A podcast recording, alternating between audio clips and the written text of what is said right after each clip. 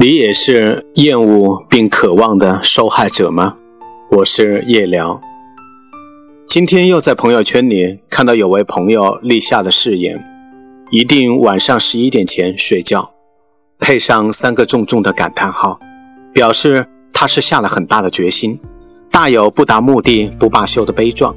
但是，他不是第一次发誓要早睡，我也肯定，这也不会是他最后一次的宣言。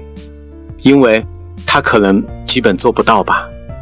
类似的朋友圈誓言看到很多了，比如卸载任何短视频软件、告别游戏、每天看书一小时等等。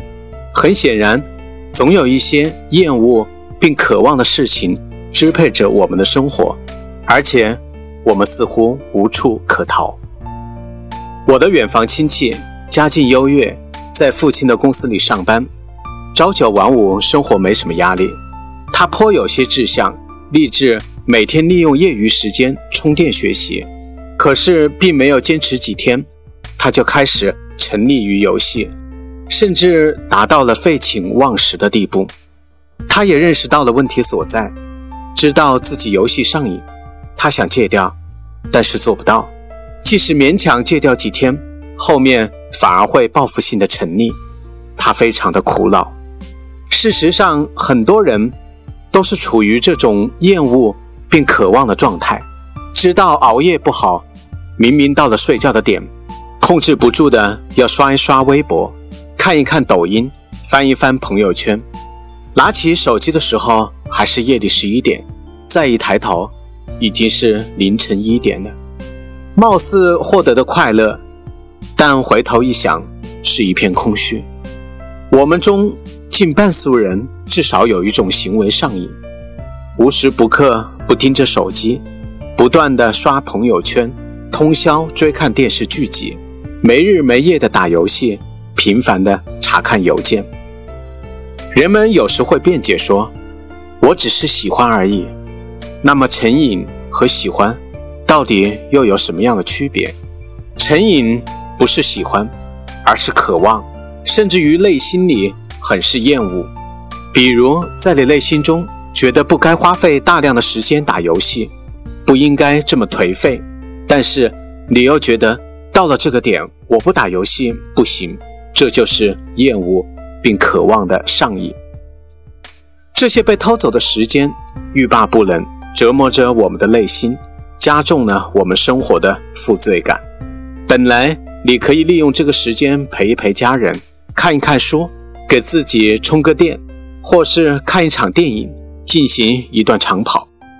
但是因为这些厌恶并渴望的行为，你只能眼睁睁地看着这些时间流逝。我的一位大学同学，我们上课，他打游戏；我们吃饭，他也在打游戏；我们睡觉了，他还在打游戏。他对游戏的痴迷已经不是喜欢了，而是上瘾。最终的结果导致他不得不退学。人们会在一次次上瘾行为中提高对快乐的阀值。当我们满足于唾手可得的碎片快乐，便越加没有耐心去追寻其他的快乐。没有自控力的人容易被娱乐产品玩弄于掌骨之间。无聊是行为自律的天敌。面对无聊空虚，只要李一拿起手机。简单两步，解锁，点击 APP，我们就可以快速获得愉悦感。从生物机制上来说，这种行为刺激我们的大脑产生多巴胺，多巴胺刺激我们大脑中的多巴胺受体产生愉悦感。这个过程循环往复，打开手机就跟收获愉悦感紧紧地联系在一起，让它成为我们下意识的行为。缓解焦虑不安的行为，但在另一方面，它也将我们的注意力彻底打成了碎片。我们的时间不再是一整块的，而变成了按秒来计算。所以，要让自己的情感充实起来，多陪一陪你爱的人，你的父母、你的伴侣、你的子女，而不是将关心停留在节假日的朋友圈转发上。你会发现，你可以摆脱对自己亲人感情亏欠的自责，你的情感会充实而愉悦。空余的时候出去走一走，哪怕就是家里附近的公园、街边的绿地，看一看市井的繁华，听一听人间的烟火，或者给自己安排一个小长假吧，看一看这个世界，认识不同的风土人情，去实现曾经停留在计划上、从未实现过的旅行。假如你有一段时间突然觉得哪里不对劲了，找不到生活的节奏，你一定是没有读书，或是没有锻炼。给自己定个学习计划吧，每天定时定量，一点点的积累也会是了不起的成绩。去参与或是学习一项体育运动吧，用锻炼身体来填满自己的业余时间。罗兰在《忙碌与进取》中说。懒惰是很奇怪的东西，他使你以为那是安逸，是休息，是福气，但实际上，他所带给你的是无聊，是倦怠，是消沉。